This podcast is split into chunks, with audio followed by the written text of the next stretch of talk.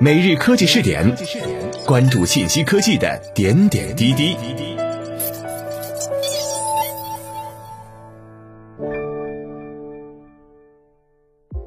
各位蜻蜓 FM 的听众朋友们，大家好，欢迎收听每日科技试点，我是主播李浩南。今天我们来一起关注一下，未来一季度仅仅亏十七亿，李斌二季度要交车万辆。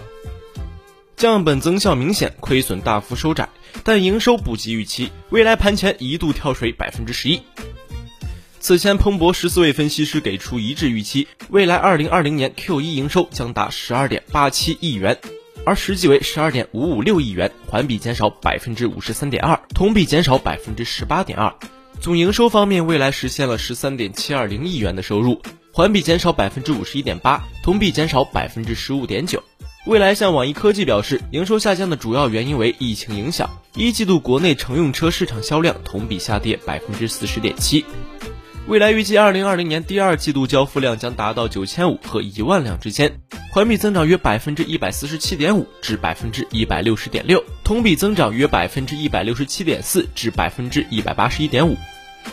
随着国内疫情趋稳，销量提振。预计二季度总收入在三十三点六八四亿元至三十五点三四二亿元之间，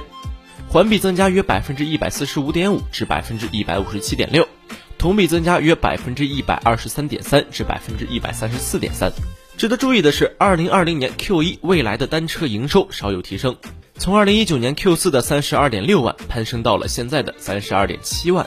毛利下滑，但实现上市后最低单期亏损。未来第一季度净亏损为十六点九一八亿元，环比减少了百分之四十点九，同比减少了百分之三十五点五。除股份支付费用调整后，净亏损为十六点五九四亿元，环比减少了百分之四十一点零，同比减少了百分之三十三点七。这里调整后的净亏损成为未来上市以来最低单季亏损。未来归结于体系化效率提升带来的费用下降，直接改善了亏损状况。李斌曾在二零一九年全年财报电话会上表示，提高毛利率是未来二零二零年的核心目标之一，有信心实现第二季度毛利率转正，年底毛利率达到二位数的目标。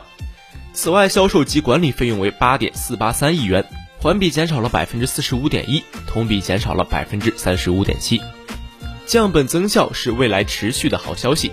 但这次硬币的背面是 Q 一负百分之十二点二的毛利率，这肯定依旧让李斌棘手。上季度为负百分之八点九，二零一九年的第一季度为负百分之十三点四。未来对此表示，毛利下滑的主要原因是疫情，Q 二毛利转正目标不变。未来 Q 一车辆交付量为三千八百三十八辆，包括三千六百四十三辆 ES 六和一百九十五辆 ES 八，立下赫赫战功的 ES 八即将走下战场。由于处于换代的状态，ES 八的销量低迷。蔚来 A P P 已经关闭了二零一八年 E S 八的预订窗口，全新 E S 八交付在四月十九号开始，而此前已经亮相的 E C 六预计在七月上市，九月交付。目前随着疫情趋稳，利好体现在了第二季度四月份的交付之中，四月交付数为三千一百五十五台，环比增长百分之一百零五点八，同比增长百分之一百八十点七。蔚来 C E O 李斌预计。第二季度将交付九千至一万辆汽车，这将是自首次交付以来的季度交付记录。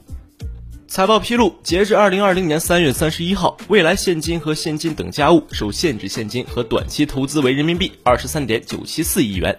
依然紧张，但比起二零一九年年底十亿现金余额的危险处境好了很多。那会儿的李斌也坦言，现金余额不足以提供未来十二个月持续经营所需的运营资金和流动资金。现在，及时雨是落定的战略投资者。四月二十九号，未来和合肥城市建设投资控股有限公司达成最终协议，后者陆续注资人民币七十亿元的现金，对应的是未来汽车将在中国的核心业务和资产注入汽车研发、供应链、销售和服务以及未来动力。投资完成后，未来持有未来中国百分之七十五点九的控股权，战略投资者将共同持有其余的百分之二十四点一。对于造车，这七十亿固然还远远不够，找钱依然是李斌未来一段时间的主要工作。面亏损收窄、销量提振、战略注资、补贴扶持等利好，也足够让未来从容决战 Q 二的毛利目标。以上就是今天每日科技试点的全部内容，我们下期再见。